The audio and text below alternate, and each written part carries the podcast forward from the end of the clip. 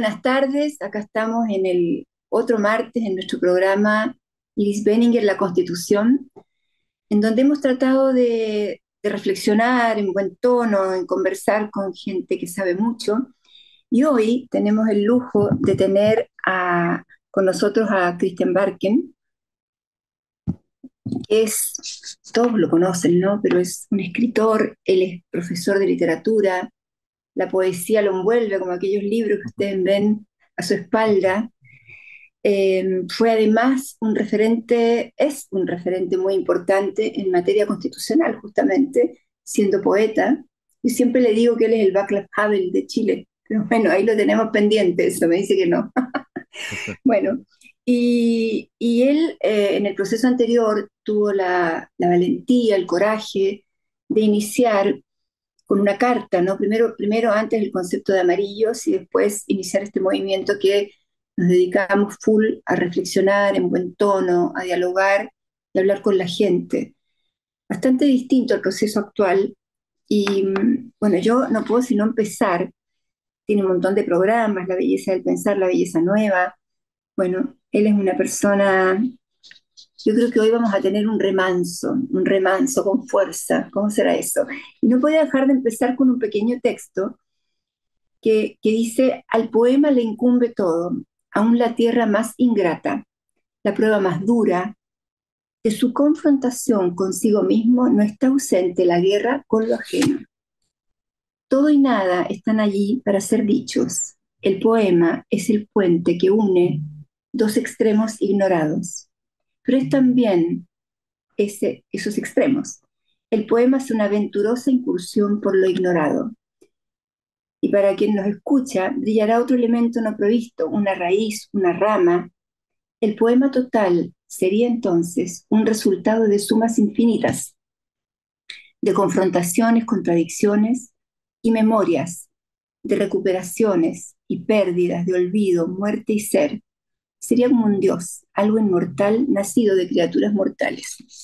Y acá nos encontramos analizando el texto constitucional, ¿no? que nació de criaturas mortales, donde hay confrontación y hay de todo. Y a mí me encantaría, Cristian, que con este remanso que es conversar contigo siempre, con esta paz que uno encuentra en ti, pudieras decir desde tu corazón, desde tu cabeza, desde tu, desde tu intelecto, la emoción, a quien nos escucha, que serán muchos, no dudo, qué es lo que tú estás sintiendo, qué es lo que estás, qué te llevó a tomar esta decisión, cómo lo relacionas con todo lo ocurrido antes, ya desde el 18 de octubre del 2019.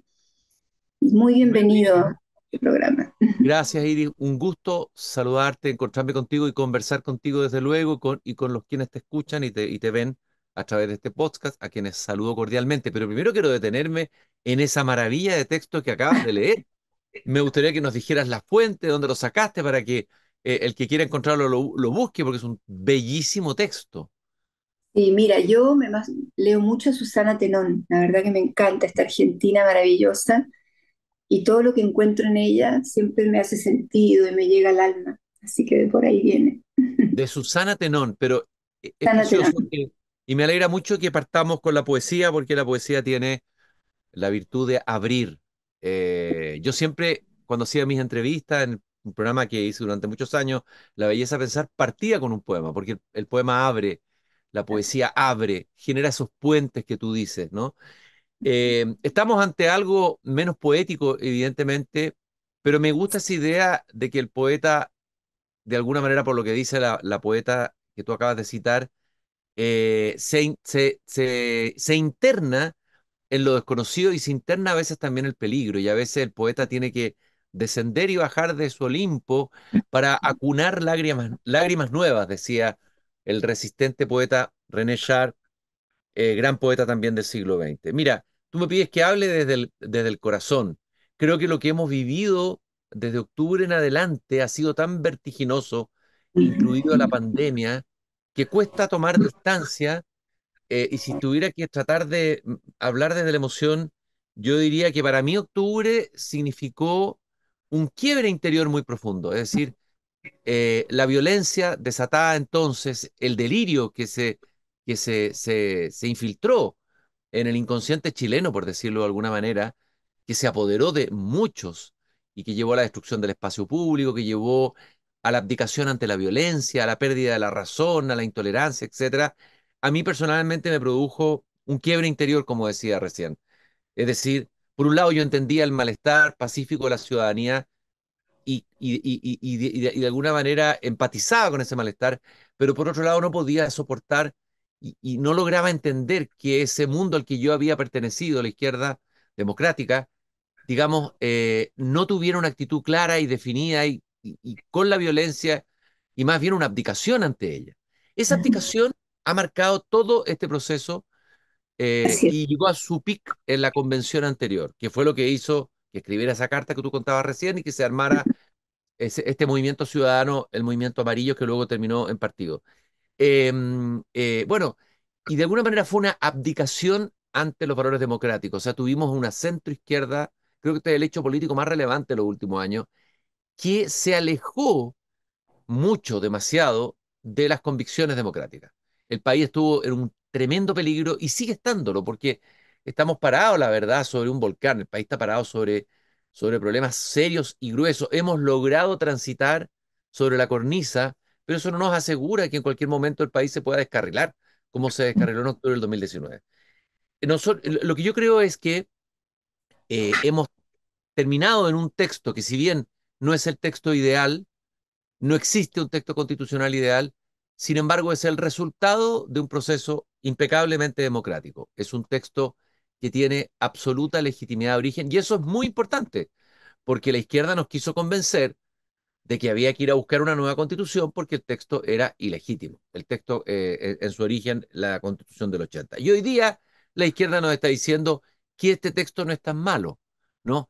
Esas contradicciones que se transforman también en mentiras de la izquierda, a mí es lo que me ha producido la decepción, el desapego de aquello que fue mi mundo y que fue una pérdida personal muy grande. Lo he contado en, algunas entrevistas. Yo ahí perdí afectos, perdí vínculos, fue muy doloroso, pero, pero eh, eh, me parece a mí que quienes hemos optado por eh, respetar la democracia, por defenderla, por oponernos a la violencia, por optar por la tolerancia, aquellos que veníamos de ese mundo de la centroizquierda, hemos, hemos permanecido en el mismo lugar que siempre estuvo la centroizquierda democrática. El problema es que una parte importante de su dirigente se entusiasmó eh, con los hijos que venían a, cambiarlo todo, a refundarlo todo, eh, y, perdió el norte, perdió el centro y perdió el sur. Entonces, este proceso es muy importante porque tiene que cerrar el camino que se inició en noviembre del 2019 y eh, es un, texto que nace de un proceso y de una discusión absolutamente democrática. No es perfecto, tiene errores, o sea, puede tener cosas que se debieran pulir y mejorar, pero no tiene los errores insubsanables, eh, los problemas gruesos que tenía el texto constitucional anterior. Además no se podía reformar, el apruebo para reformar era inviable, como lo estudiamos tan profundamente en aquel proceso, ¿no? Claro, son promesas inviables. Son promesas inviables que ahí también la izquierda, entre comillas democrática, socialismo democrática, hizo la promesa de aprobar para reformar. Eso no iba a ser posible con una izquierda empoderada después del triunfo del plebiscito. Y hoy día nos prometen que no van a insistir en un nuevo proceso. Pero ¿quién asegura que eso se va a cumplir si lamentablemente el camino de esa izquierda está sembrado de mentiras, digámoslo con todas sus letras? La mentira más grande termina en las últimas declaraciones lamentables desde mi punto de vista y con todo el respeto que tengo por su investidura y su trayectoria de la expresidenta Michelle Bachelet, que se presta para ser vocera de mentiras.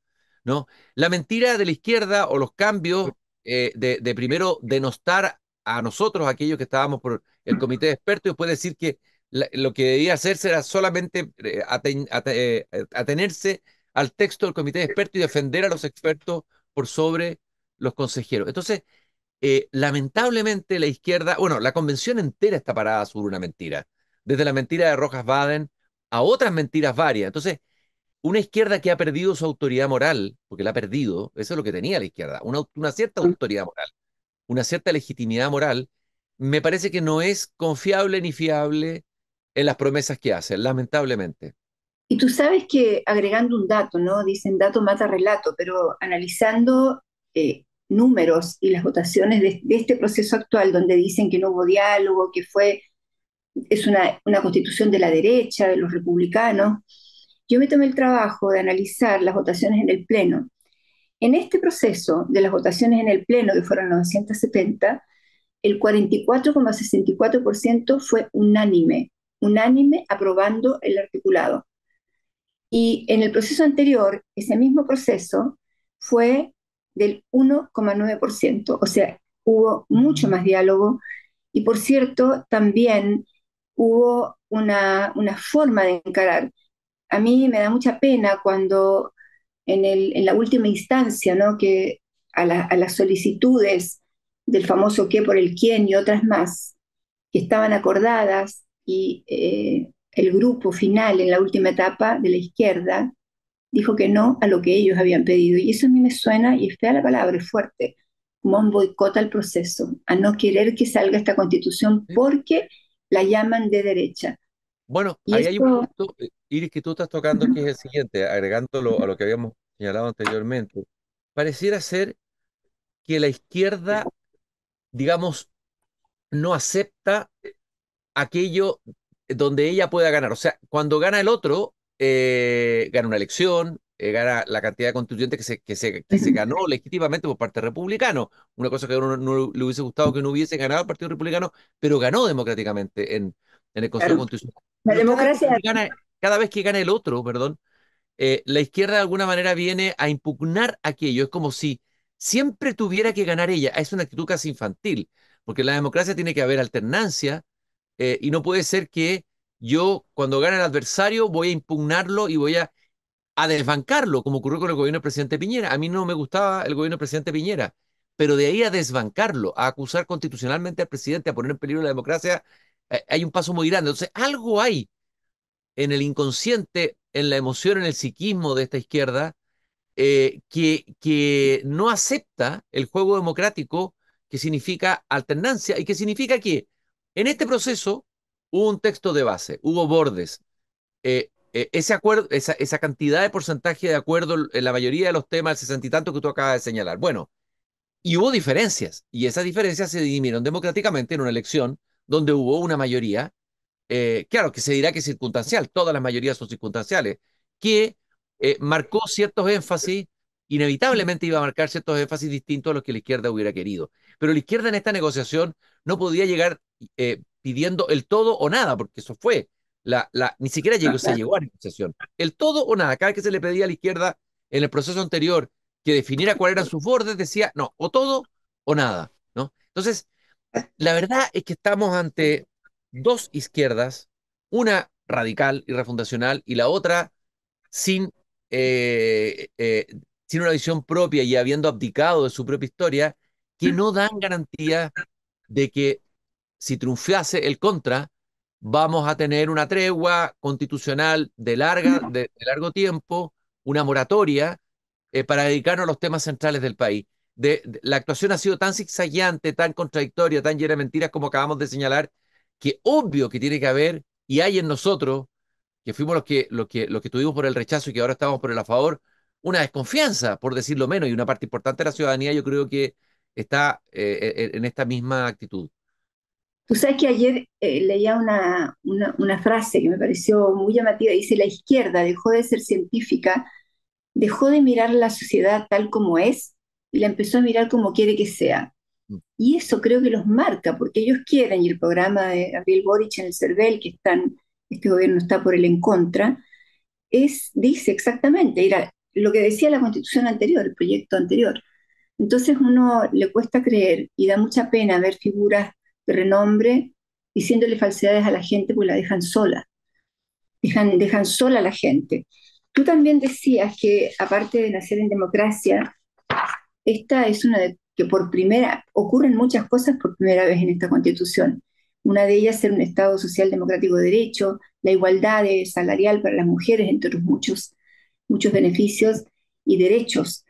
Y también es ver qué es lo que opinas tú ¿no? de, de, esta, de la importancia también de reconocer a los pueblos originarios por primera vez en una constitución en Chile y que esta izquierda diga que no a eso que han sido banderas de lucha, ¿no?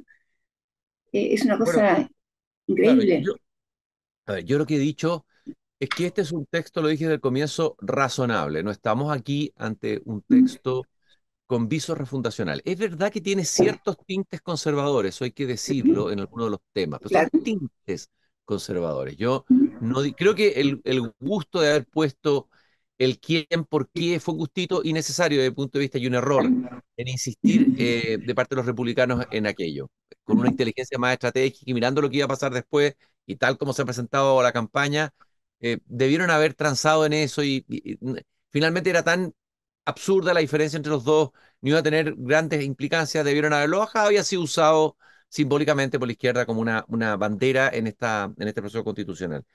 Es una constitución razonable, es una constitución que en relación a la constitución del 80 tiene avances significativos. Así Tú acabas de decir el Estado Social de Derecho, algunos eh, hubieran preferido que hubiera ido por una declaración más explícita de cómo se implementan esos derechos con más intensidad, pero ya esa dirección y ese giro me parece de una subsidiariedad como la que está en la Constitución del 80 a esa declaración es un avance, es un avance que, que todos los sectores democráticos de izquierda debieran celebrar y de izquierda debieran celebrar. Hay otros elementos que tienen que ver con, lo que está pasando en el país hoy día, inevitable que la constitución tome temas y, y, emociones y cosas que están ocurriendo en el momento. El tema de la seguridad es un tema central y esta constitución, algunos dirán que exagera, pero en realidad se hace eco de, un problema que la ciudadanía siente como cotidiano y que sería difícil decir eh, que no, habría, no había que poner un énfasis en el texto que va a ser eh, plebiscitado ahora, ¿no? Se hace cargo de ese tema.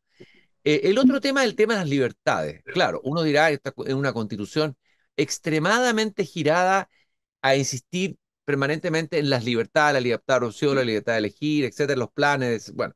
Pero yo creo que eso también es un reflejo de cómo ha ido cambiando la sociedad chilena. El ciudadano de hoy es un ciudadano que quiere él elegir es un ciudadano con una visión más liberal, por decirlo así, que el ciudadano de hace varias décadas atrás, porque el país ha cambiado.